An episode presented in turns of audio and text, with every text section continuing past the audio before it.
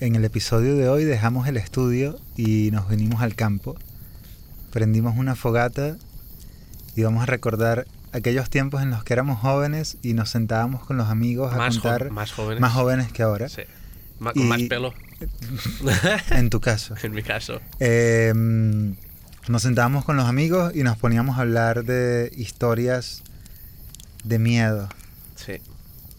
Nos hemos puesto 24 chaquetas porque estamos en octubre ya y aquí en Canadá hace un frío por la noche del carajo.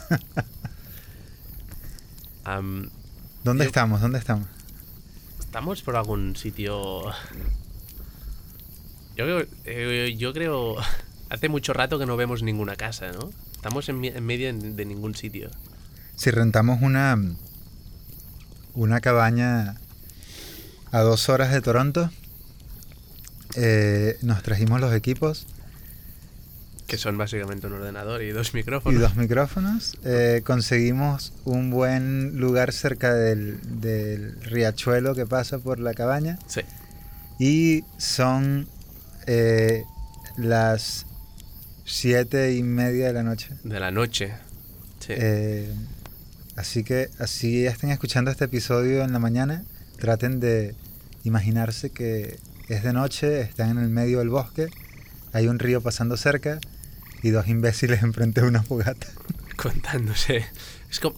Imagínense lo mismo que Brokeback Mountain. Señores y señores. Básicamente.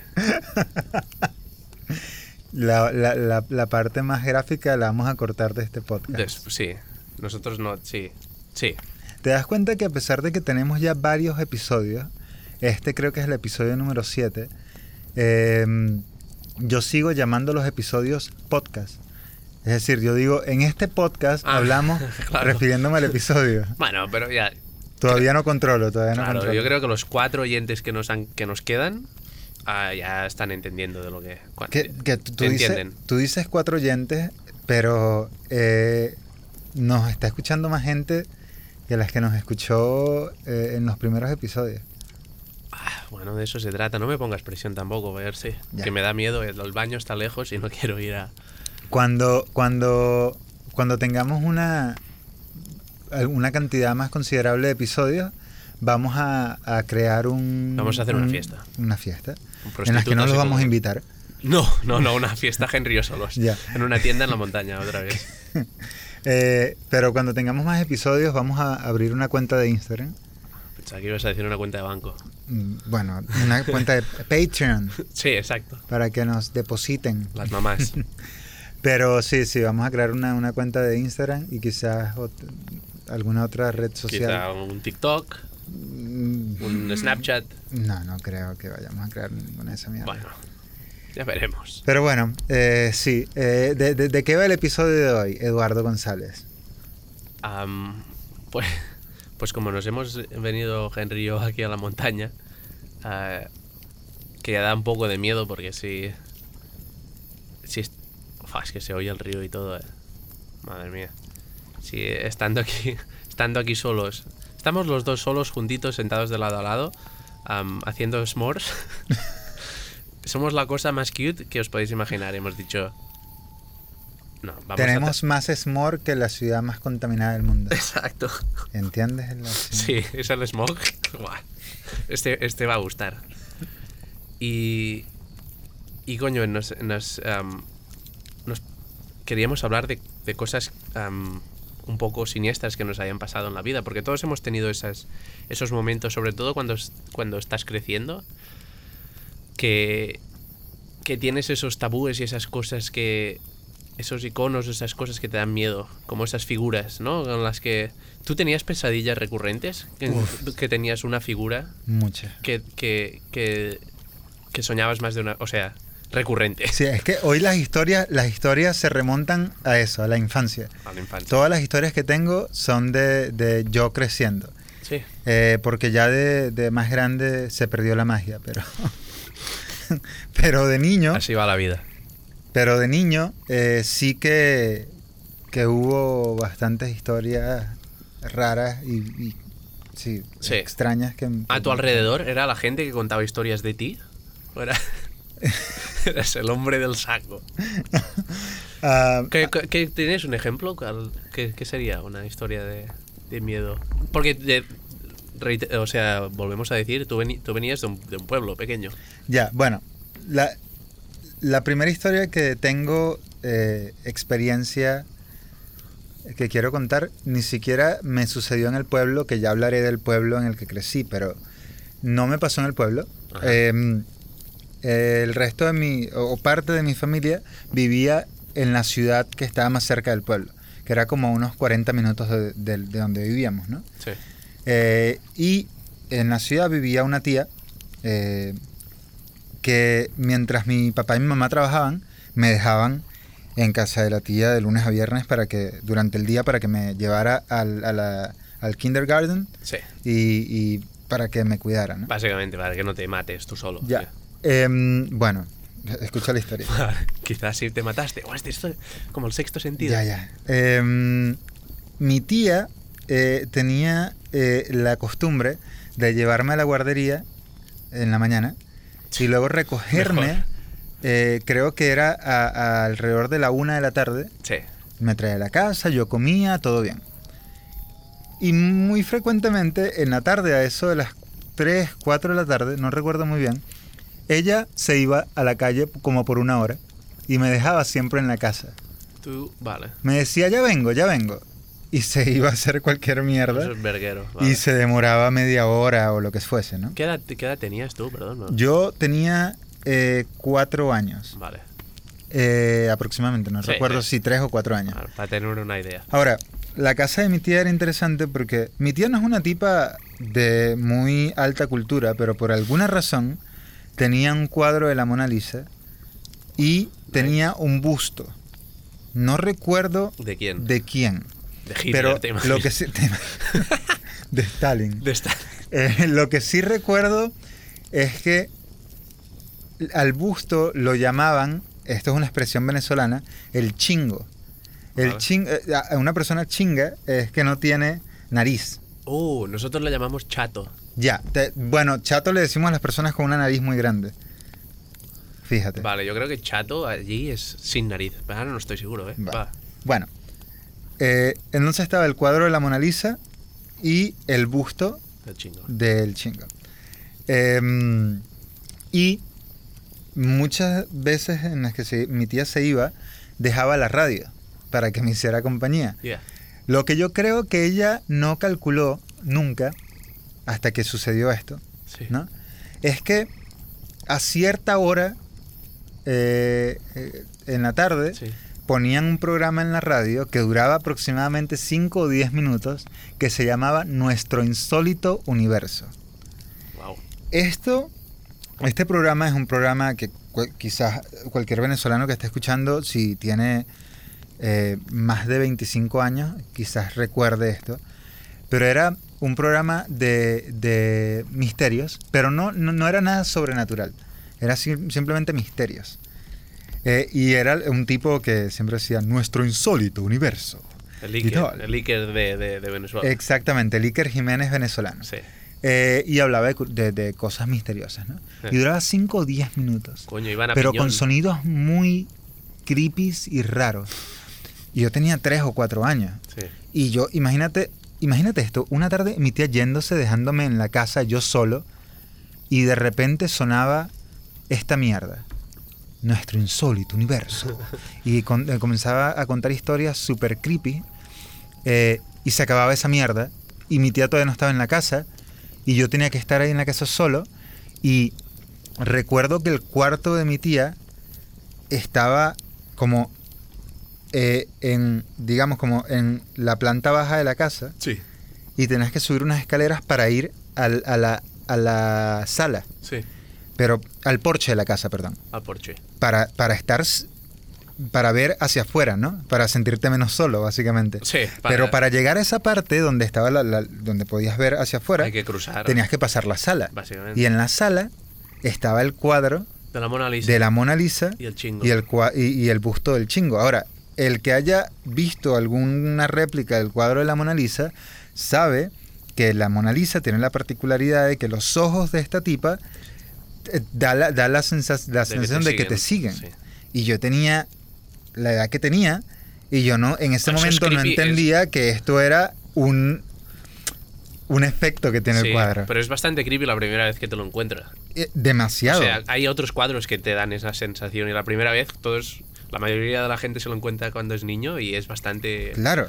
Y impactante. ya ahorita yo veo el cuadro de la Mona Lisa y quizás no me, no me genera nada, pero por muchos años me, me daba mucho miedo. Sí. Entonces, este, por ejemplo, estaba el cuadro de la Mona Lisa que, era, que me veía y luego estaba este busto como griego, pero sin nariz y los ojos blancos, Ya, ¿sabes? sí, sí. Junto al cuadro de la Mona Lisa. Parecía un museo esa casa. Era muy, era muy creepy, era muy creepy. Y, y el, sonando el programa este, sí.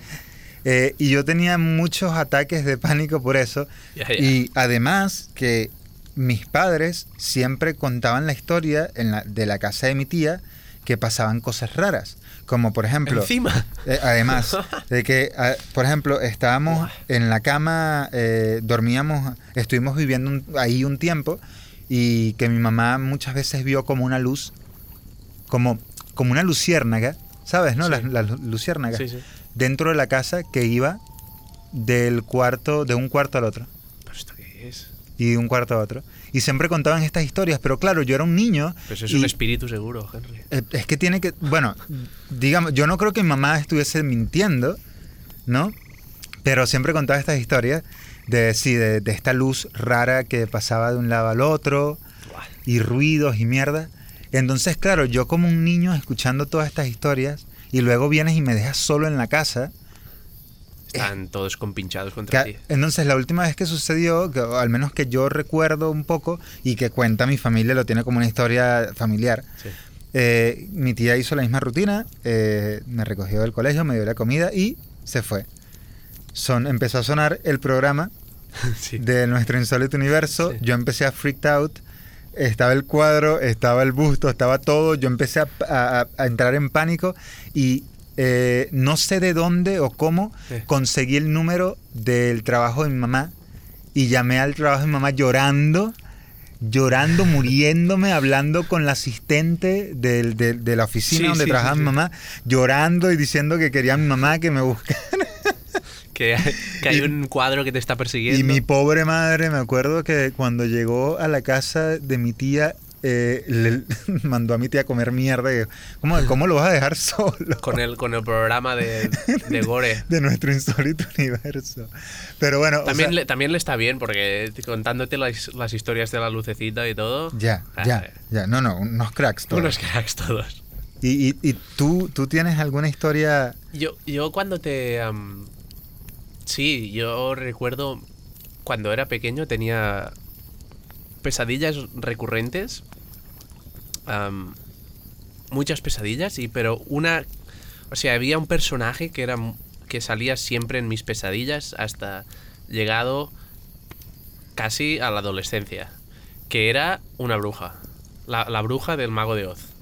¿Has visto Mago de Oz? Sí. La bruja con la cara verde. Ese era el personaje que me daba más miedo y venía siempre en mis sueños. Pero no venía en plan fantasía y con la, con la escoba y todo. Era muy creepy las cosas. Estaba como debajo de mi cama. Porque yo tenía... A mí me, había- me ha- me ha pasado más de una vez am, que estás, como le llaman la parálisis del, del sueño. ¿O te pasa eso? Me, me pasaba. Ya no. ¿Hasta qué edad te pasó? Hasta en principios de la adolescencia. Que te notas que estás consciente, pero no te puedes mover. Y lo pasas fatal hasta que te despiertas. Y ves esta gente de sombras y tal. Y ves sombras. Y lo que me pasa, pasó más de una vez es que había una sombra muy chunga en la habitación. Como una figura humana, pero era toda una sombra. En, el- en una esquina de la habitación. Y, y, y te intentas despertar y gritar y todo y, puede, y no puedes. No te sale. la- pero tú lo estás. O sea, estás apretando y te levantas, te despiertas sudado y todo. Pero no te puedes mover y no puedes gritar. Y ves que hay una figura súper amenazante en la esquina de la habitación que se va acercando. Y, en el último momento te despiertas, pero te despiertas fatal. Pero te- tenía esta, estas recurrentes pesadillas que en mi casa, cuando yo estaba solo, am, había la bruja escondida debajo del sofá, detrás de la cocina, y- y lo pasaba fatal porque me atrapaba y me empezaba a hacer lo que más odiaba de pequeño, que eran cosquillas. Y la bruja, y mis peor- tuve pesadillas quizá desde la primera vez que vi el mago de Oz, que eso debían ser- debió ser cuando tenía 4 o 5 años. allí empecé a tener pesadillas con ella hasta quizá así los 12. Fue horroroso eso. Y en, en- en mi casa también nos dejaban solos por, la, por las tardes. Pero tem- temprano tuve una habitación, o sea, tuvimos habitaciones separadas con mi hermana. Y, y al principio de, de tener habitaciones separadas, yo lo, pasaba mal porque todavía tenía algunas noches de parálisis. No creo que se lo haya contado, no sé si se, lo he contado nunca a mi, a mi madre. Pero tenía estas parálisis y me despertaba fatal. Eso era muy curioso porque además el otro día me contó un- una parienta que tengo que también tenía estas ah, parálisis. De que por la noche ah, es como que abres los ojos y te intentas incorporar y, y sabes que algo muy malo está pasando, y, pero no puedes, no puedes gritar. Y vio que había esta sombra a su lado que estaba como señalándole a una esquina de la habitación. Y luego ella se despertó grita, o sea, gritando. Te- te- te- no- nunca te despiertas gritando, pero te despiertas fatal de golpe, sudado. Y se despertó y en esa esquina donde ella tenía su hámster, el hámster estaba muerto. Joder. Eso es bastante... Es como, como- o sea, yo tengo unas historias no, no mías Sí. de gente que le ha pasado o que, que sufrían de parálisis del sueño. Pero, ¿cómo explicas eso? O sea, sé que hay una explicación científica. Algún juego del cerebro, ¿no? Que te... Creo que... Creo que es una explicación sería que tu cerebro es como que guarda la última imagen antes de que te vayas a dormir, ¿no? Y es como que estás soñando esa imagen última antes de cerrar los ojos o algo así. Ya, o sea, eh, está, está como la idea de que tu cerebro despierta, pero tu cuerpo, tus músculos y, y sí, te- eh, todavía no han reaccionado, no, no, no han, tu cerebro Sí. no está mandando la- las señales de Sí. que... em, Pero es un sueño. ¿O es real? No lo sé, es que... Es que A hay- mí siempre me pareció un sueño. Porque mi, mi, mi curiosidad ni siquiera está en, en, en cómo explicar la parálisis del sueño, porque convengamos que es eso, de que tu cerebro despierta, pero tu cuerpo todavía no puede Sí. moverse y tal, tal, tal. Pero cosas como lo que acabas de contar, o sea, cómo vinculas que tu cuerpo no es, que te esté sucediendo algo fisiológico, que no tendría nada de raro, No. Con esa cosas ya que, que, por ejemplo, que te, una sombra esté señalando a un sitio y cuando Sí. miras está el, el animal muerto. Sí, eso es, eso me pareció muy fuerte. Porque- Porque yo siempre había visto la sombra. Claro, no tenía un animal en la habitación tampoco. Pero siempre que vi- yo he hablado con otra gente que lo ha te- que ha tenido parálisis, bueno, una, solo una persona, y también veía la sombra. Y luego mi parienta me contó el otro día que también vio la sombra y que además su hámster murió. Y dije, pero esto es bastante fuerte. Había uh, una historia que de, de alguien, no recuerdo quién era, pero que le pasó una vez. eh, ¿Quién era? Ya, cu- cuando yo, traba- yo trabajé aquí en un sitio y había un tipo que, trabaja, que trabajó conmigo por, por uno o dos meses nada más. Sí. Eh, y, y muchas veces eh, llegaba al trabajo él eh, como cansado, como que no había descansado en absoluto y se le notaba en su cara y tal. Y, y- y en algún momento eh, comenzamos a hablar y me, me contó que eh, sufría de parálisis del sueño. Sí. Em, De adulto debe ser peor todavía. Ya. claro. Y me, me- no me contó muchas de las cosas que le pasaban, pero me contó una de las historias que, que le pasó. Y fue suficiente, como que no quise saber más.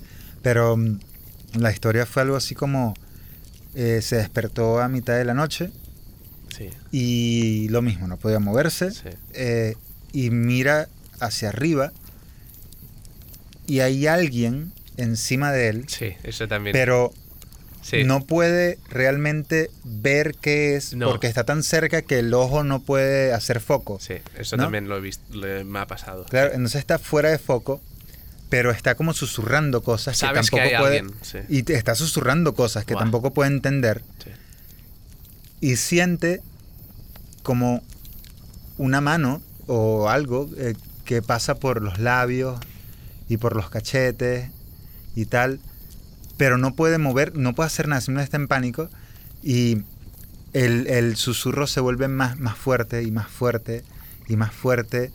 La persona se acerca más y más y más y de repente se despierta. Sí. ¿no?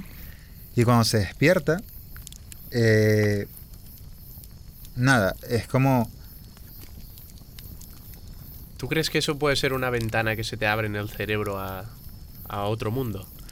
Está esa teoría de a que, un de, afterlife. de que es un, de, de como un, la le- como que esos momentos en que esto- nuestro cerebro tiene un contacto con un universo paralelo. Sí. Sí, sí, o, lo, sí, o un post-vida o algo así, ¿no? De espíritus.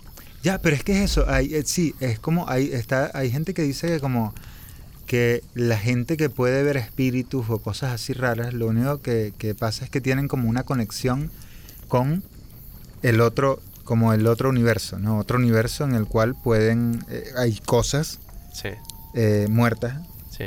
que es, lo- Que sí, murieron en este, ¿no? O- sí, que, que es donde, eh, es como el, el plano en el que están las personas que han muerto. Sí, exacto. Yo creo que me, me encajaría una, una situación así donde tu cerebro, una parte que no que, que sí, que no se no sé, una parte que no conocemos del cerebro hace, hace Porque- un clic. Porque es que eso es lo, lo, lo más, a mí me, yo creo que a mí, a todos, ¿no? Nos llama la atención el hecho de que de todas estas cosas que mm, no pueden ser explicadas. Es como, hay muchas cosas en, en la vida que no pueden ser explicadas, Sí, pero tenemos la sensación normalmente de que la mayoría de las cosas alrededor nuestra son, espe- tienen explicación. Y estamos muy acostumbrados a eso. Para nosotros Sí. es muy normal que todo tiene una explicación. Entonces cuando nos encontramos con cosas que no la tienen, eh, le, es- le intentamos encontrar, pero a veces es como, sí, como místico, ¿no? claro, se vuelve místico y tal, y de ahí viene la religión y todo el tema, ¿sabes? El, Sí. el no tener la, la- la- la posibilidad de explicar cosas. Eh, pero sí, no sé, la conciencia es como una de esas cosas Sí. que, como no podemos entenderla, tratamos de, de tener teorías y especular. Y hay gente quizás que trata de especular desde la ciencia, Sí. desde el, el conocimiento científico, pero hay gente que simplemente especula desde Bueno, sí, cualquier claro, sitio. Hay, hay cracks. Y se crean historias súper locas. Sí. Y, y, eh, la historia de, los fan- de, de- de lo sobrenatural eh, es eso, es como es la oportunidad de gente que pueda especular acerca de cosas que no Sí. entiende. Yo, yo, Y yo te- aunque ve- veas normalmente la gente que lo cuenta o la gente esta mística que te parecen ¿no? como especiales, que son Sí. un poco raros, todos hemos tenido algo que no hemos podido explicar ¿no? en nuestra vida. Ya. Ahora, por ejemplo, en tu caso y en el mío, nosotros somos eh, ateos, nosotros no Sí. creemos en... Bueno, yo, yo por bastante tiempo eh, me, me, Agnóstico. Sí, me, me, me identifiqué con, Sí. con el pensamiento, el pensamiento agnóstico, que es básicamente no creo en Dios, pero si existe, eh, muy vale, bien. muy bien, eh, todos ganamos, Sí, claro, es, es como, ¿sabes? es como un poco como Suiza, ¿no? Un poco. Exacto. O sea, como yo, sí, sí, yo no creo, yo no creo en Dios, pero no me niego a la posibilidad de que exista. Eh, yo no creo en el, el más allá, pero no me niego a la posibilidad de que exista. Claro, es que Eh, una- eh, claro, los ateos, bueno, que no cree, no creemos en Dios, sino más allá, pero pero hay un respeto. Es que claro, la- o sea, yo, yo siento que mucha gente tiene esta eh, idea errónea de que ser ateo es no creer en nada y es mentira. Eh, eh, yo únicamente, por ejemplo, sí, yo no creo que haya un ser que lo creó todo y... en una- siete días. Em, ahora, mm, no he conseguido eh, poder realmente entender eh, la idea del universo, por ejemplo. La idea del universo infinito, la idea de... Entonces, tengo que dejar, naturalmente, mi- mi- yo voy a dejar abierta la posibilidad de que haya algo quizás no alguien, o sea, un ser no, pero un algo, algo tiene que haber sucedido. ¿Sí me entiendes? Bueno, algo, sí, algo pasó. Y- algo y- muy gordo. Y yo creo que es algo así como con. O sea, si yo lo veo desde el punto de vista, en el caso de lo, de lo sobrenatural y paranormal, en el Ajá. caso de los muertos y tal, Ajá. es como. eh, si tienes la idea de que somos un cuerpo que la única. La conciencia y todo esto simplemente es un resultado de nuestra, la actividad cerebral. Básicamente. Eh, quiere decir que en cuanto muere el cerebro y todo el resto del cuerpo, se acabó. Por más que creamos que nosotros como seres tenemos trascendencia, Claro. no. No. Simplemente en cuanto se apaga ese, ese modem, Ya no hay electricidad. sí. ya, se acabó todo. Claro. Pero como no podemos. Porque Exacto. como nadie vuelve para decirlo y, todo, y los que vuelven vuelven un poco trastornados, ¿sabes cuando te paran el corazón y cosas de estas? Ya, ya, ya, ya. Todos dicen, oh.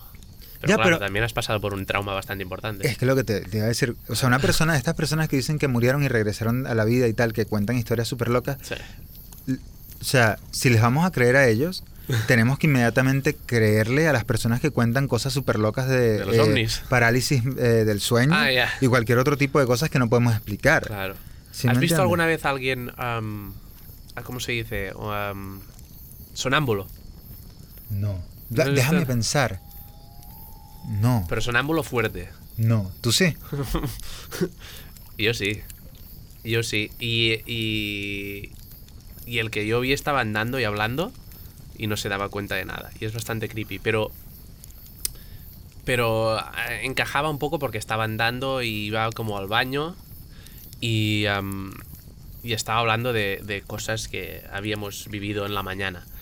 Pero me contaron una vez que uno, un, un colega, unos colegas me contaron que ese, ese, ese colega sí que era sonámbulo, tuvo una noche en que, en que se despertó, empezó a andar, a perseguirlos, no respondía, le, le gritaban y le decían que parase y no, y no despertaba y Pero les ¿cómo gritaba. O sea, les em- empezó, o sea, los, se despertaron todos y, y le dijeron, hey tú, que estás despierta, que estás, ¿qué te pasa?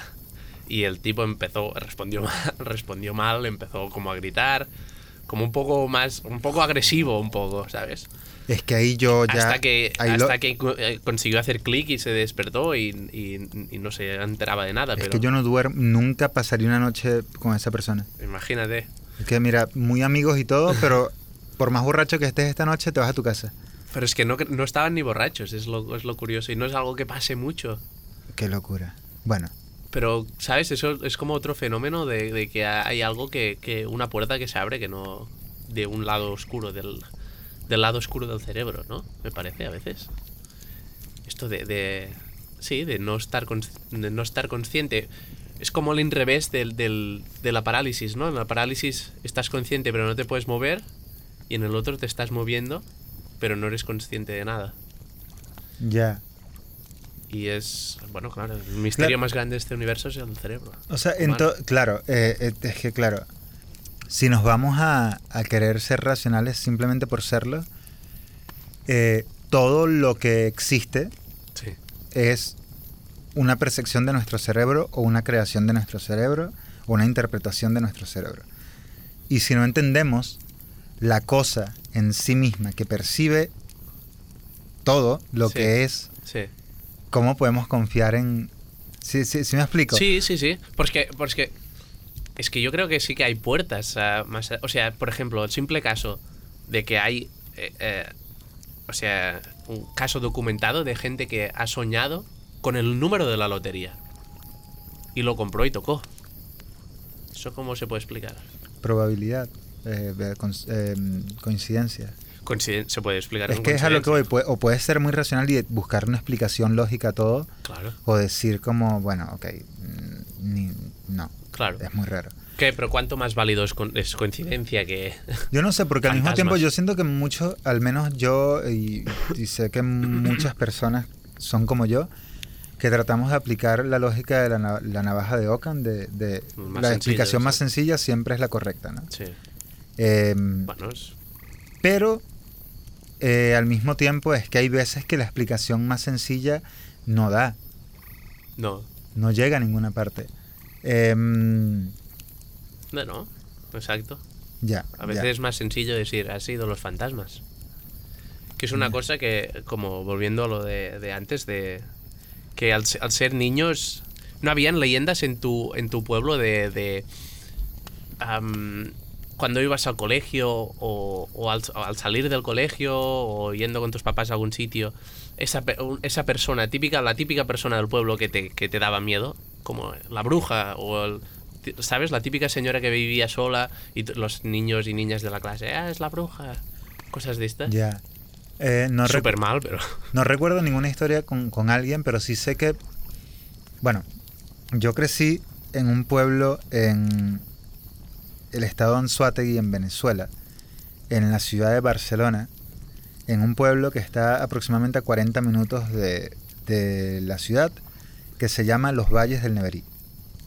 Eh, y este es un pueblo eh, donde eh, supongamos que hay alrededor de 200 familias y de esas 200 familias eh, quizás 20 son personas que han estado viviendo en ese pueblo desde hace unos 20 años, Sí, eh, unos 30 años, sí, ¿no? sí.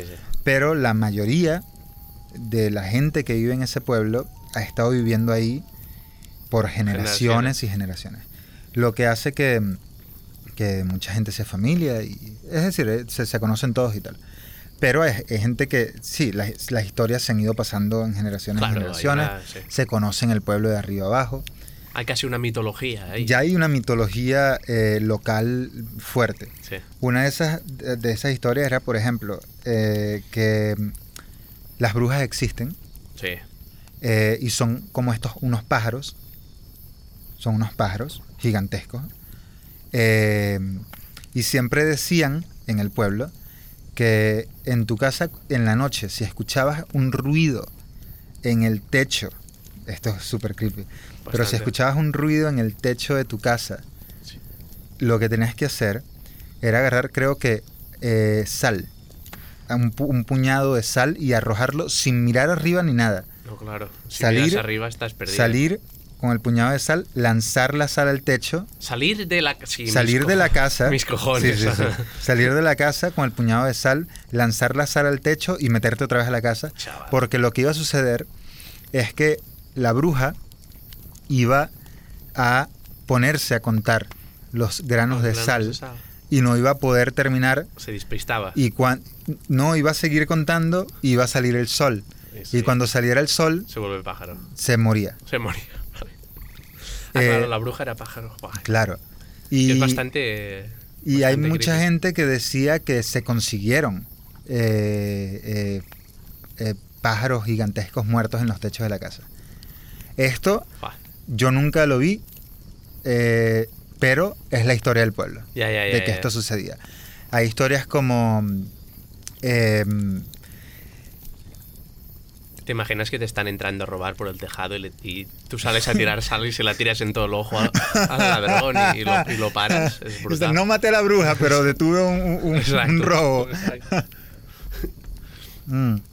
Otra de, la- de las leyendas que había es que mm, eh, el- el- en el pueblo, ah, en la parte más baja del pueblo, había un río que, un río que pasaba que separaba nuestro pueblo del pueblo de al lado. Sí, Estaban separados por un, por un río que era me verí. el río Neverí, claro. Eh, que era aproximadamente de unos 30 metros de ancho Sí. sería. Y tenía un, era caudulento, tenía un caudal Sí, sí, sí. fuerte porque en ese, en ese, en esa parte específica del río, eh, el- eh, la empinación eh, eh, era empinado y, y- y la corriente O sea, del río era Estaba fuerte. inclinado y bajaba fuerte. Claro. Del, del otro lado, de, de- en el otro pueblo, en el pueblo de al lado, Sí. se hacían siempre verbenas. En los pueblos se hacen verbenas, Sí, sí. eh, son las fiestas. Pero ellos más. Ellos hacían más. No sé, por alguna razón ellos tenían como algo montado ahí que hacían unas fiestas Joder, gigantescas. claro que sí. Y la gente de mi pueblo, la gente joven de mi pueblo, quería ir a esas fiestas. Ahora, te- tú tenías dos opciones para ir a este pueblo. Nadar. O te ibas 20 minutos en carro eh, Ah, para el otro pueblo dando la vuelta o cruzabas el río nadando. Evidentemente era más, más práctico cruzar el río nadando. Pero un momento nadando o la gente iba con balsas y tal. no, nadando. Porque ¿cómo que una balsa? ¿Dónde vas a sacar una balsa si vas de fiesta? No tengo, ya, ya, si bebes no conduzcas, sí, es decir. Exacto. Pero, eh, entonces te puedes imaginar este grupo de gente bajando con eh, vestidos de fiesta, ¿no? Sí. Llegas al río, te tienes que quitar la ropa, Sí. ponerte la ropa, agarrar la ropa en tu mano, levantar la mano del brazo, todo lo que da, Sí. y tratar de nadar con la otra, el otro brazo. Y eso en una parte caudalosa. Eso en una parte caudalosa. Claro, estamos hablando de Yo gente de pueblo. Por la fiesta mueren, ¿no? Ya, por la, y literalmente. Pero estamos hablando de un pueblo. Es decir, la- la- mis amigos de, de niño son demasiado diestros en el agua porque crecieron metidos en el río. Yo no porque mi mamá no me dejaba, pero, Ya. pero estos se la pasaban metidos en el río. Eh, entonces, es creíble, ¿no? Claro. Y lo, lo hacían. Ya, tu mamá cuando- estaba como que tienes que pasar las dos horas para el corte de digestión, no te decían eso. Que y tú en esas dos horas comías más porque que te comiste a las. 8. Exacto. Eh, no, mi mamá no me dejaba ni siquiera hacer esto. Ya, Yo ya. nunca crucé el río para ir a una fiesta y aquí estás. en el pueblo. Y aquí estoy vivo. Exacto. Pero mm, esto es una, esto fue una tradición, esto era una tradición que se seguía hace muchos, muchos, muchos años atrás. Y la historia dice que mucha gente, tratando de cruzar el río, de repente llegabas al otro lado del río para la fiesta. eh, todo era oscuro, imagínate, un pueblo no tienes alumbrado público en ninguna parte. Vale. Eh, comenzabas a caminar por el monte, porque claro, imagínate esto otra vez.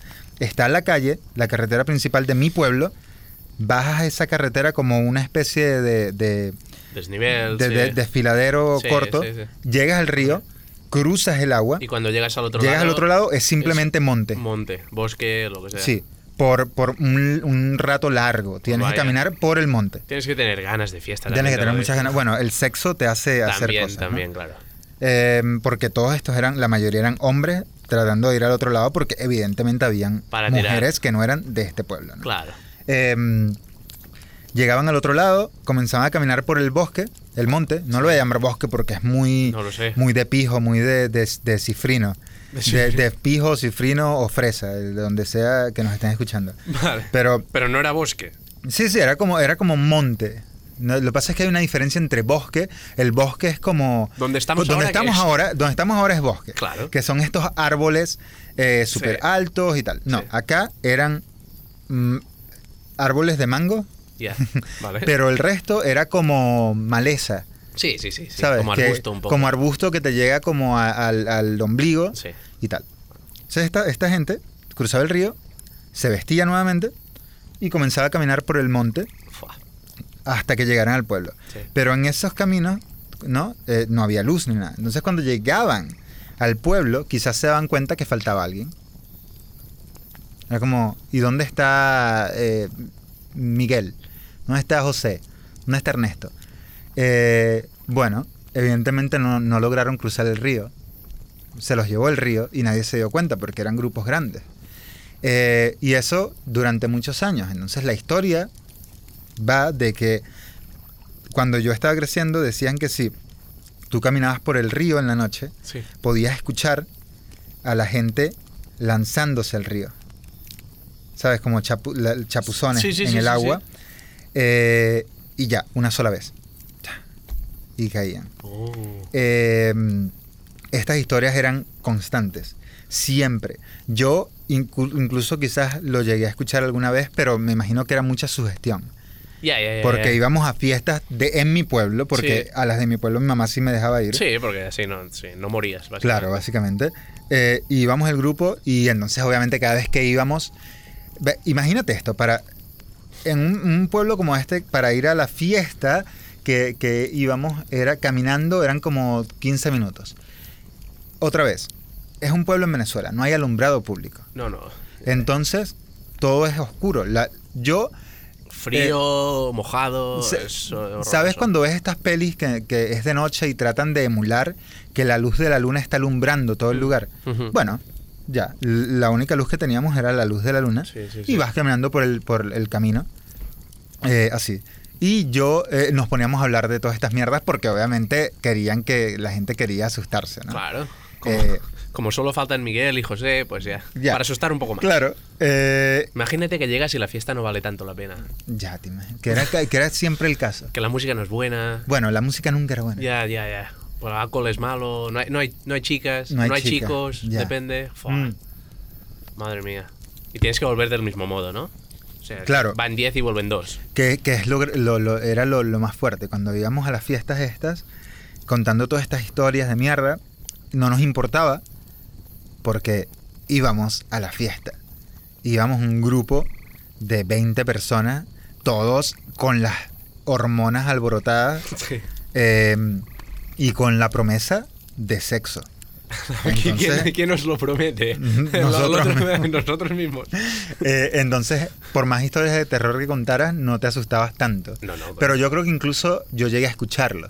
Eh, eh, gente Te lanzándose al río. Pero estoy seguro que fue, eran, era su gestión. Bueno, el cerebro, sí, claro. Quizás era un animal que saltaba al, al agua y tal. Y mi cerebro era como Un caribú. una persona, un caribú. Em, pero bueno, historias como esta teníamos A muchas historias. Hostia, sí, esta me ha, esto Sí. me ha recordado a, a- Antes que sea, ¿sabes cómo. ¿sabes cómo le llamábamos a las personas que, que murieron en el río? Teníamos un nombre para eso. Los encantados. Era como se le conoce en el pueblo a, a los espíritus del río. Los encantados. Y siempre era como... eh, la gente de forma muy natural te, contabas al- algo que te había pasado y decía, "Ah, esos son los encantados. ¿Y conociste alguna vez a uno que se convirtió en encantado? No. No. No, ¿eh? Eh, conocí mucha gente que murió en mi pueblo, eh, pero por otras circunstancias que no tienen No tan nada, siniestras. no tienen nada de eh, fantasmagórico. Fua, Pero bueno, es- eso cuéntame. es. No, no, es, es que. fua, pues. ah, es que además, escuchando el río como lo estamos escuchando y, y contando lo que acabas de contar de los encantados, me, he acordado de una. de una historia que me contó un. que le pasó a un conocido. Que es que eran. Es- es- son mayores que, que yo, pero eran un grupo de, de amigos. Creo que eran. Creo que eran dos parejas. No. Dos parejas y otra chica. Eran dos parejas y otra chica que se fueron eh, un verano a Australia. Se fueron a Sydney. Y fueron como de, de party y eh, quer- querían hacer una ruta para ir al, al Outback, que es el desierto australiano. Así que rentaron como un coche grande, una furgoneta y salieron de Sydney para ir a, desierto. hicieron como unas cuantas noches acampan- acampando am, y para volver a Sydney, como una ruta circular. Eh, entonces alquilaron, este, eh, alquilaron la furgoneta esta y, y se fueron. Y oh, no sé si sabes cómo son las carreteras. Te lo digo porque he pasado muchos año- años en Australia. No sé si sabéis cómo son las carreteras en Australia que te puedes poner a conducir. Por 20 horas. Y es- no, no hay nada. Totalmente. Bueno, vas a matar quizá 25 canguros porque dicen que hay muchos. Pero conduces y no hay nada, y no hay nada. Total que es- no, no estaban. Se les estaba haciendo de noche y no. Y todavía no habían llegado donde iban a llegar. Y. Y todavía no habían llegado al desierto, así que decidieron parar en una zona un poco como de. de quizá monte, quizá bosque. Vale. No, no sé cómo considerarlo, lo del- el monte de allí, pero yo creo que era un poco más bosque. Y decidieron parar a, la. pues para acampar para la noche porque todavía les quedan muchas horas y no querían dormirse al volante. Así que pararon y, y decidieron acampar para la noche. Y se pusieron. bajaron como por una carretera y se pusieron como. a- cerca de un río a- a pasar la noche, a dormir en, en la, en la furgoneta dormían todos. Era una, como una furgoneta grande. Y, y bueno, llegaron esa noche y era como de, ya era de noche y se pues pusieron a, a preparar la comida y luego se pusieron pues directamente a, a beber y a fumar y a pa- pasar la fiesta, la fiesta. Y habían las, las dos parejas y había la, la otra persona. Y empezaron a beber y a pasárselo bien. Y luego llega un punto que es de la fiesta. Siempre que dice alguien, vamos al río, vamos al mar, ¿no? A nadar o por la noche. Que es algo que solo he hecho una vez y pasé un frío que flipas. Vale. Y no lo hice nunca más. Am, y se fueron y decidieron, sí, sí, vamos. Y cogieron su alcohol y, su- y sus drogas y se fueron al, al río a beber y a pasárselo bien. Y, am, y estuvieron allí mucho rato pasando la fiesta, bebiendo en el río, que para mí eso es un frío que flipas. Pero estuvieron como pasando la fiesta en el río, bañándose, en Australia, mágico. Am, y llegó un punto en que ah, la, la- la chica, creo que era una chica la que no tenía pareja. Ahora no estoy seguro, pero creo que sí que era una chica. Ah, se hizo tarde. Se hizo tarde y ya estaba a punto de salir el sol y dijo, "Me- pues chicos, me voy para el carro otra vez. Y ellos, vale, vale, ahora vamos todos. Y la chica se fue para el carro. Y ellos siguieron la fiesta, pero llegó un punto en que iban muy borra muy, muy, muy borrachos. Y ya no. Y, no podían estar en el agua. Era un poco peligroso, ¿no? Estar allí tan borracho en el agua. Y decidieron volver las dos parejas. Y fue, estaban muy borrachos. Y, se, y se y salieron del agua y se fueron al coche a dormir. Y total, pues pasan la noche y se despiertan la mañana siguiente. eh, fatal, del revés, con mucha resaca. preparados para, pues, seguir el viaje. Pero se despiertan y se dan cuenta de que la, otra chica no está. Y que dónde está. Y que, y que, vamos a buscarla. ¿Dónde, ¿Dónde estás? Y se ponen a buscarla. Y salen del carro y buscan por el bosque, no ven nada. Luego bajan donde hay el río y ven que hay un letrero que pone no bañarse, cocodrilos en la zona Oh, y una pierna ahí. En el borde, en, el- en el, en, el- en la base del poste. ¿En serio? La pierna de la amiga.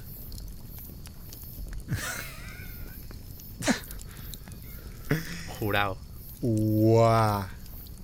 No se dieron cuenta, llegaron por la noche, no vieron el letrero y se estuvieron bañando toda la noche en un, en un río infestado de cocodrilos.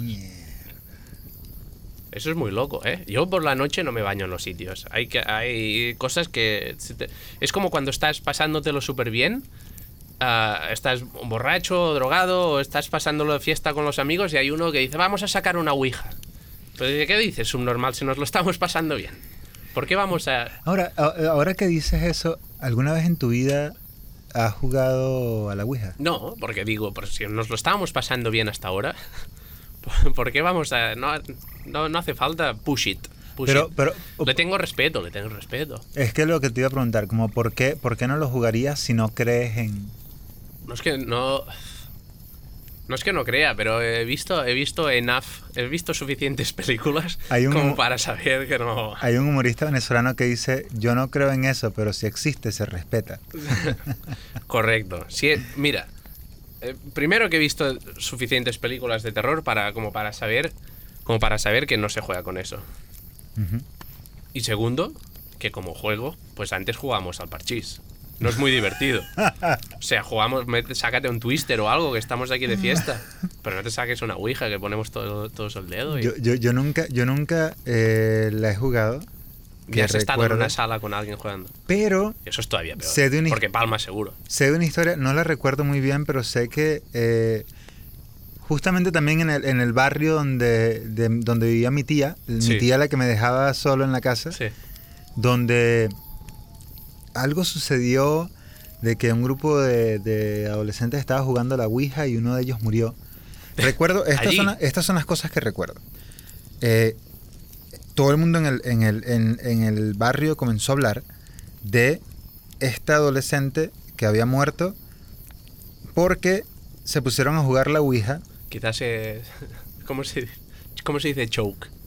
se ahogó. O sea, algo, si tiene piezas pequeñas, a veces los juegos no se pueden. Como el Monopoly y tal. Vale, vale. No creo. Eh, la historia era de sí, eh, murió esta tipa adolescente eh, estaban jugando la Ouija, un grupo, y algo sucedió mientras jugaban esto, que esta eh, muchacha agarró unas tijeras y se las clavó en el cuello A ella misma. múltiples veces. Pues Quizá ella quería hacerlo y eso era la excusa para hacerlo. Es que es. Bueno, no, estoy intentando buscarle la razón. Ya. Pero es muy loco. Pero ya, Y, y murió. claro, claro. Que justamente, ok, no tienes, nunca, Si he escuchado a gente, toda la gente que ha jugado a esto, que me lo han contado, O sea, han- han- dicen- en el momento han pasado cosas súper raras. porque obviamente lo que decían es como que el espíritu que habían convocado jugando la Ouija Sí, eh, la poseyó sí. y eso eh, el espíritu hizo que ella misma se, se matara. Claro, imagínate que estás llamando, no, nadie controla. Imagínate que estás llamando a tu abuela y te viene. y Cual- te- sí, sí. un demonio, una mierda. Un de- sí, Em, o, o- o Bill Cosby, que no está ni muerto, pero imagínate que viene Bill Y Cosby. se los viola a todos. Claro. Em, yo, yo recuerdo que yo tuve una novia cuando tenía... mi-. Recuerdo que eh, la novia que tenía cuando tenía yo 15 años, una historia muy bizarra, eh, que Tú con novia sí. todas, eh, con la excepción de mi señora. Siempre, Em, siempre. No, pero recuerdo que había una historia en esta familia que era muy bizarra. Y En su familia. en, su, en la familia de, De de ella. mi novia. Sí. Eh, y era de una tía que eh, tenía que había muerto. ¿No? Y nadie hablaba de eso. Nadie hablaba de ese tema. Hasta que un día esta muchacha me contó la historia, al Pero- parecer. Per- perdón, pero la, enterraron y tal. O murió sí, y sí, nadie quería hablar de Se ella, la suicidó, dejaron en la se cama. suicidó. Uf, vale, vale. se vale. suicidó. Eh, pero no se hablaba del tema. Ya. ¿no? Simplemente se suicidó y ya. Ya. Hasta que un día, A veces cuando eres cristiano o católico, no, si hay un suicidio en la familia, perdón, no quieren decirlo. No es algo que pase mucho. Si es una familia Ya. cristiana. bueno, yo, claro, yo pensé que no hablaban del, de, de- de eso porque, bueno, se suicidó, evidentemente es algo ya. doloroso, no quieres hablar de eso. Pero para los Pero luego más. me enteré, porque me contó esta muchacha, que esta tipa había estado lidiando con posesiones. Por mucho tiempo, pero mal. Mal, muy, o sea, Verdadera, la, la mal. estuvo pasando mal por, por varios años. Eh, yo no recuerdo ahorita muy bien, eh, no puedo contar ninguna de las historias porque de verdad no las recuerdo y estaría inventando, pero sé que, que eran historias muy fuertes, muy locas de cosas eh, que se le, se, se le metió un espíritu súper chungo y tal. Y la única forma que esta mujer consiguió para poder librarse de esto fue suicidándose. Se lanzó de un edificio y se mató. Bueno, es que si de algo. Es que si algo aprendes de todas las pelis de exorcismos es que ninguno acaba bien. Que de hecho, Que de hecho. ok, tú recomendaste en el episodio pasado Sí, el libro del exorcista. sí. William Peter Blatty. Ya. Y este libro, eh, Blatty se inspiró en una historia real. Sí. De un ¿No? chaval, en, no sé, de un niño en. No sé si era. Sí, creo que, se, creo que el nombre que usan para referirse a él es Richard Doe. Eh, Pero no sé dónde era. Si era en Sudamérica, si era en Europa. en- creo que fue en Estados Unidos. ¿no? ¿En Estados Unidos? Sí, Roland Doe. Vale. Eh, mm, y yo estuve leyendo sobre esta historia y también era... eh, fue una, una locura. Para inspirar al exorcista tenía que, que, serlo. Pero ¿Por qué? ¿Por qué? Pero no, no, no, que yo te quería preguntar, Sí. eh, ¿qué, qué piensas de eso? De, de toda esta idea de las posesiones y... y- ¿Crees que, Sí. que es algo que, es, aunque no creamos en, el, eh, en eso, ¿crees que sea algo que realmente pueda pasar y nosotros no tengamos la capacidad de entenderlo? ¿O que son personas con problemas eh, en su cabeza que hacen que somaticen todo esto? Bueno, es que esa es la, esa es la pregunta, ¿no? De, de- de si hay gente, si es, si estamos hablando de personas que tienen un desequilibrio mental y el y la Iglesia Católica está, solo jugando con ello y empeorando la situación, haciendo rituales y ceremonias alrededor de gente que necesita tratamiento, ¿no? Pero yo, mm, este tema es de los que por eso recomiendo el libro, porque es, es de las cosas en, al- en- de terror, de, de género terror, que me dan más miedo. Más, más que los fantasmas. Las posesiones. Sí, posesiones eh, te cagas. Porque si ya te cagas, te cagas un poco con, con cuando te empiezas a pensar de el tema de enfermedades mentales, de que podrías tenerlas, podrías no- ¿Sabes lo que quiero Sí. decir? Que es un tema cuando te lo introspeccionas un poco, que da un poco de miedo. si lo empujas más a decir que es algo paranormal o que viene de otro mundo, es todavía más chungo. Hay casos documentados y obviamente creo que es un tema que el... que el... ¿cómo se dice? Ah, la iglesia no.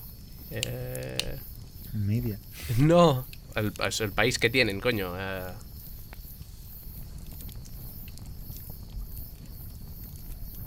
¿Cómo se dice? El- la, la ciudad. El Vaticano. Creo que es una cosa que el Vaticano no quiere hablar mucho. De, de- de los exorcismos, ¿no? Siempre lo dicen, que es como que quedan todavía algunos. Hay un documental, de hecho, en- hay un par de documentales en Netflix de gente que hace exorcismos reales. Y son bastante creepy porque te, te enseñan el, el exorcismo, como lo hacen.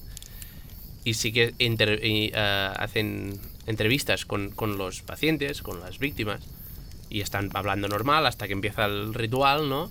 Que, se, que es como que se transforman y, y están como pasando, tienen muchas convulsiones. Em, Te dirán que hablan cosas extrañas, pero simplemente están como balbuceando cosas raras, ¿no? Que puede tener sentido en algún idioma, sí. Am, no me lo creo, pero da bastante miedo. da, bastante, da bastante miedo, porque hay, hay casos, sí. Todas estas películas están basadas en casos reales. Muchos. Ya, es que a mí hay, hay historias en, en Venezuela, eh, en una parte de Venezuela que se llama, eh, no recuerdo el nombre del estado ahorita, pero es una zona que se llama la montaña de Sorte, ¿no? Separado de sorte. La montaña Sorte eh, Ah, vale, eh, de Sorte. Sí. Sí, en la montaña de Sorte, en, no recuerdo el estado, eh, se reúnen todos los años eh, personas a hacer celebraciones eh, de santería y cosas así. Y hay videos en YouTube de sus rituales. Un poco vudú. Un poco, sí, es la misma onda de, es de esa mezcla de lo que hablábamos la vez pasada. Sí, de, sí. de catolicismo y, y- y creencias africanas, Sí. que hay mucho en, en Sudamérica. Em, pero los videos que vas a conseguir en YouTube son muy fuertes. Yo creo que es de lo más fuerte que vas a conseguir en YouTube referente a cosas paranormales, porque son personas que em, dicen ellos que están siendo poseídos por espíritus eh, de su religión, ¿no? Y de sus mierdas, y, o indígenas que, ¿sabes? Que Sí, espíritus de indígenas sí. y mierdas así. Y es fuerte porque ves a personas que entran en trance, se cortan, comienzan a hablar en, en otros idiomas. Es- Lo- lo- creo que vi un vídeo de eso. ya, yo, yo te puse un documental sobre eso, pero Sí. era un documental de Vice, creo. Es eso, eso. Es y el era de- muy, el que documental de Vice era como que muy, Light. muy light. Ya. Los videos que vas a, yo te voy a mostrar ahorita cuando hagamos, cuando terminemos, Sí. eh, uno de los videos. Pero mm, es muy fuerte. De hecho, a mí me cuesta verlo. Ya, es que son cosas muy creepy porque sea real o no, sea sea una enfermedad mental, sea lo que sea, es muy impactante ver a una persona a ese nivel de, de trance, ¿no? Ya. Están como teniendo um, experiencias auto extrasensoriales, ¿no? Pero ¿cómo explicas, por ejemplo, que, que hablen otro idioma? Bueno, es Que algunos, eh, algunas personas cuando están poseídas hablan o en latín o, o hablan algún idioma eh, africano Sí, sí, sí. una mierda así. ¿Cómo explicas eso? Pues hay dos. eh, Yo tengo dos teorías. O sea, yo me creo dos teorías. Una, que se ha abierto, como decíamos antes, una ventana en el cerebro, en el cerebro a otro, a otra dimensión dentro de nuestra dimensión, a otro estrato de nuestra dimensión. O son exageraciones y son la gente está balbuceando cosas ininteligibles y, y alguien en el momento dice que es latín. Ok. Porque, o sea, porque creo que hay documentación eh, que dicen que sí están hablando otros idiomas y hay Sí. gente que no habla esos idiomas. Ya, no, no, claro, es que eso es lo más creepy. Ya. Y o sea, yo lo, lo que traté de pensar al respecto era como, bueno, vamos a ver. ¿Qué pasa si es que nuestra nuestra genética en nuestra genética, en nuestro genoma Sí. ya está decodificado o están deco- decodificados todos los idiomas? Están ahí. Uh, pero eso sería raro, ¿no? Nosotros los tenemos ¿Cómo? todos en nosotros. Los tenés todos. Solamente que no, no, no accedemos a ellos. Esperanto, todos. Todos. Que claro, también es otra cosa cuando dices eso. Digo, ¿Por qué la gente que está poseída habla en latín y no habla en sumerio? Sí, Por mandarín. Ya. O sea, ¿por qué en latín? Un poco, un poco fantasía. Ya. Pero es que es basta, pero es creepy y, y hechos como ah, sí, como auto automutilación o, o hablar de hechos que no conocen, ¿no? Como de, yo qué sé, no solo lenguaje, lenguas ah, que no conocen, sino cosas que no conocen y que han resultado ser verdad, ¿no? Ya. Es que me, me- que- quiero investigar más sobre el caso de el, el tipo este, el Doe. Ya. Porque. Pero hay muchos. Y cuando miraba de. El documental de Netflix. O no, no, perdón, uno de YouTube. Hay una gran cultura de eso en Italia. Justamente por. Quizá porque tiene el Vaticano ahí. Pero también mucho en Sudamérica también. De exorcismos. Ya. Y son. Y son.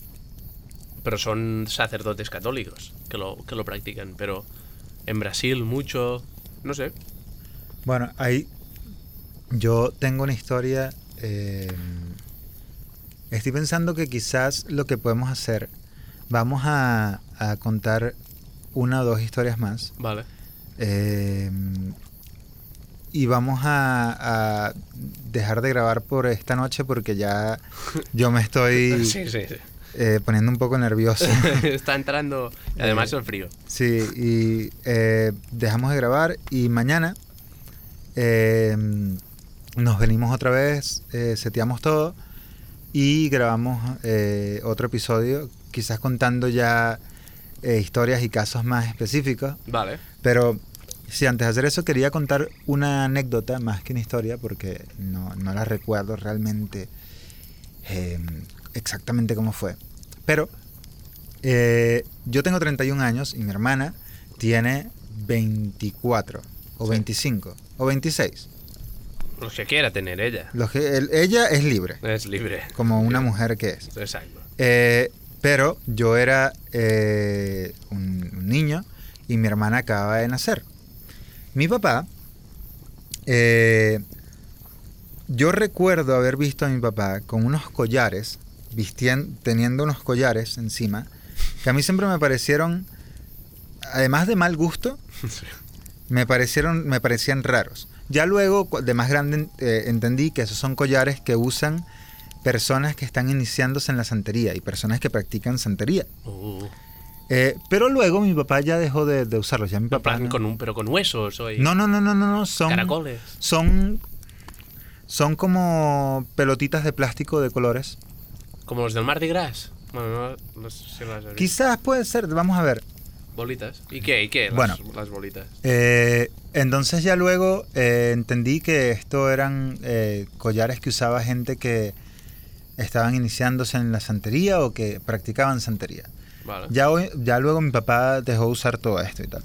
Pero eh, junto con estos collares, eh, creciendo también, mi papá en esa época era devoto de el ánima de Taguapire, que es un, una figura de las, eh, en la santería, ¿no? Es como una santa, algo así.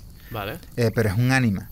O sea, eh, la- las ánimas, la idea es que son estos, estas entidades que están entre, Entre- la sí. vida nuestra y la vida de los muertos. Sí. Están como ahí. Sí. ¿no? Y en Venezuela es- esto es tan importante que hay eh, como especie de iglesias del ánima de Tahuapire, que están localizadas en ciertos lugares y cerca de mi ciudad o de mi estado había uno. Y hay, hay pinturas y esculturas de sí, hay una, es como una estatua y tal. ¿Y cómo es? ¿Se parece a algo que es algo similar a algo católico. Sí, vale. Eh, y mi papá una vez al año o algo así, y íbamos ahí a mi papá a poner una vela y tal Sí. a este lugar. Como ir a la iglesia. ¿No? Y en la casa, mi papá tenía un altar, ¿En tu casa? en mi casa, mi papá tenía un altar donde tenía un busto de el ánima de Tahuapire. Como puedes tener un busto de, de la, de, de María, de la Virgen María, o un, o un busto de Jesucristo, Sí. él tenía un busto de, eh, Tawapire. de el ánima de Tahuapire. El ánima de Tawapire. ¿Qué hacía con un altar? En este casa? altar, en este altar, él tenía, eh, sí, el busto del ánima de Tahuapire eh, y tenía eh, estampas de otros santos, Sí, ¿no? Santos católicos y tal. sí. Y a este altar él le prendía una vela eh, cada cierto tiempo. No recuerdo ahorita si era mensual o bimensual, no recuerdo realmente. El caso es que eh, nació mi hermana, yo era un niño, dormíamos ambos en el mismo cuarto. Y una noche, esto lo, con- lo cuenta mi mamá y mi papá luego de que sucedió. Sí. Eh, mi papá se despierta en la noche para chequear a mi hermana porque es recién nacida, ¿no? Y tienes que chequearla en la noche y tal. Eh, mi papá estaba un poco obsesionado con que estuviese respirando siempre y tal. Ah, que, Eh, que no, que no pare. Ya. Bueno, yo si soy tu mamá, de tu papá con las bol- los, necla- los collares de bolas y el altar, no dejo que se acerque mucho a la Ya. niña tampoco. Pero mi papá se despertó en la noche a chequear a mi Sí. hermana Con una en la cuna eh, con, con una daga. Eh, y, mi, ok, mi papá es un tipo que nunca nos dio la sensación de que creyese en cosas sobrenaturales ni nada de esto. Mi papá es un tipo que no va a la iglesia, mi papá es un tipo que realmente él yo creo que cree en Dios y en todas estas mierdas que el, el ánima de Tahuapir y tal por más algo cultural realmente, Sí, pero realmente como que a él no le que le dejen en paz. Sí. Sin embargo, esta noche él fue a, a chequear a mi hermana, fue a la cuna y dice que mi hermana estaba flotando en la cuna. Madre mía. Pero ¿cuántas copas llevaba tu padre? Eh, vio a mi hermana flotando en la cuna, le puso la mano en el pecho y debajo, ¿no? Eh, hizo como un sándwich con sus manos Sí, sí, sí. y la bajó al colchón de la cuna otra vez, la puso, regresó a la cama sin decir nada, ¿no? Sí. Pasó la noche y el otro día le cuenta a mi mamá lo que pasó. Y él está pensando, están pensando como que, que, que es esto, que por qué pasó esto. Un poco, sí, un poco raro. Eh, y mi papá dice, mierda, no le he puesto la vela a el ánima de Tahuapire. Claro, era eso. Eh, y le puso la vela al anime de Tahuapire y no pasó nunca más Y nada. nunca más le vi hermano. Ahora, Pues yo de adulto, yo no, les, no le he preguntado a mi papá o a mi mamá si esta historia es real. Eh, Seguro que sí. Pero estaría interesante que luego este podcast, eh, yo no, preguntarles. Contactes a tus padres. para sí. ver cómo, esta historia eh, es cierta o no, pero Y si es cierta, ¿por qué le cortó las alas a tu hermana también? ya, también, ¿no? Dejarla volar. Dejarla volar. Y si no es cierta, ¿qué forma es, de esta de criar a los hijos? Ah, ah. Contando estas historias de mierda. Joder, es que, joder, con el hombre del saco y su puta madre. Nadie está los niños. Hay otras maneras de que se porten bien Hay que cagándolos. formas. Hay otras formas. Hay otras formas.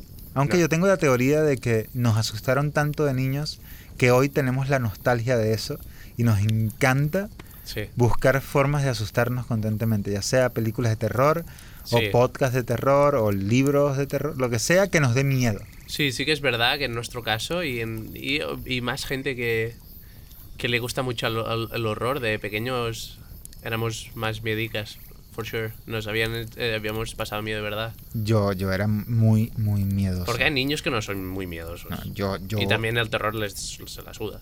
yo era demasiado miedoso. Claro, con los encantados y su puta madre. y- claro, es que hay cosas que dan miedo. No, y que tenía, yo tenía eh, todos mi- mis primos y, y mis hermanos, hijos de puta, todos me, hacían bullying asustándome con Sí. mierda. Es que, y eso que ahora que has hablado de la cuna de tu, de tu hermana, es bastante creepy. Yo también uh, una vez escuché una historia de mi tía y ahora voy a contar otra de mi tío porque me contó una el otro día.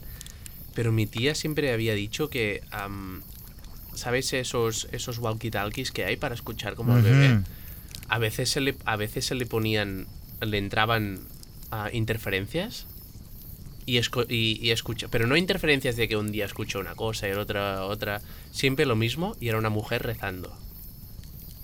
Imagínate que estás escuchando a tu bebé como hacer las mierdas de ruidos que hacen los bebés Sí. y de- estás tú abajo con el walkie-talkie, arriba el niño o, a- o en otra sala y de golpe se te pones a- se- interferencias y está una mujer rezando todo el rato. Yo, Y yo, que vas a la habitación yo dejo que muera el niño. y vas yo, a la yo habitación no me muevo, y hay una mujer rezando, te ¿te imaginas. imaginas? En una, en una, en una mecedora Toda de negro. toda de negro. Mierda. O simplemente puede ser la, el- la navaja de Ocan que hace interferencia con la radio a esa hora de que ponen la misa. Exacto, y hay una señora que tiene, que tiene el sonotone, el aparato del audio que le hace interferencia y está rezando todo el día. Claro. Hostia, am, mi, mi tío Albert, que am, vive, bueno, ahora ya no vive aquí, pero vivía aquí en, en Canadá, am, se mudó, vivía en Toronto, pero se mudó en una casa a, a Niagara on the Lake, Sí. ah, que es un, un pueblo muy pequeño al lado de las cataratas del Niágara. Y se mudó a una casa como mm, bastante grande, pero era una casa muy antigua. Una casa de estas, pues sí, con, con dos pisos, con el porche, pero como el típico de, de estilo inglés, ¿no? O vieja, con Sí. sus columnas y todo. Y en la cocina había pintado como un fresco en la. en- no él, eh, ya estaba pintado un fresco en el techo, como de con unos ángeles. Ok. Pero los ángeles en el- los ojos tenían fuego. Lo cual a mí, siempre que me lo contó, dije. Yo, suerte que no entré en esa casa nunca. En la cocina había un fresco en el techo pintado de unos bebés, unos ángeles, con fuego en los ojos. Total, un día, aquí los niños en Canadá, yo no sé, en España creo que no, ha llegado eso. Comen, ah, ¿cómo se dice? Pasas, pasas cubiertas en chocolate. Ok. Esas cajitas que venden Sí, sí. son como pasas cubiertas en chocolate. Em, su hijo estaba comiendo eso y estaba en la cocina y eh, y bueno se iban para la cama y el niño está comiendo eso y le cayó la, la cajita y se cayeron todas las pasas al suelo Ok. y em, y Albert cogió todas las pasas y las tiró recogió todas y las tiró a la basura y se fueron a la, a la cama a dormir. El día siguiente se despierta Albert solo en la cama y al lado en su mesita había todas las pasas puestas en una pirámide perfecta en su mesita de noche al lado de su cabeza.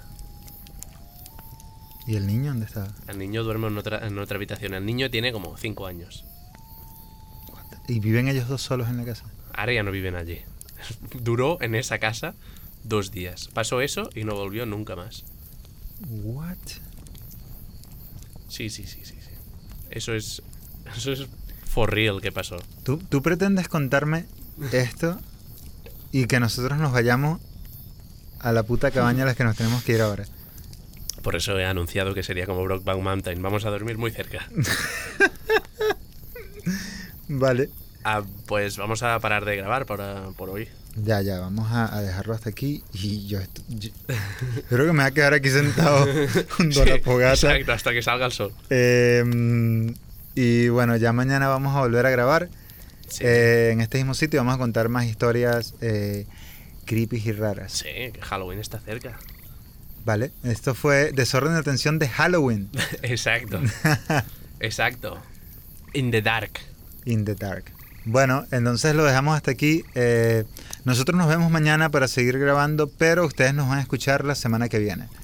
Eh, así que Si nos despertamos mañana por la mañana. si no escuchan otro podcast, no es que lo hayamos dejado, es que quizás estamos muertos. Exacto, vénganos a buscar. Estamos en el bosque.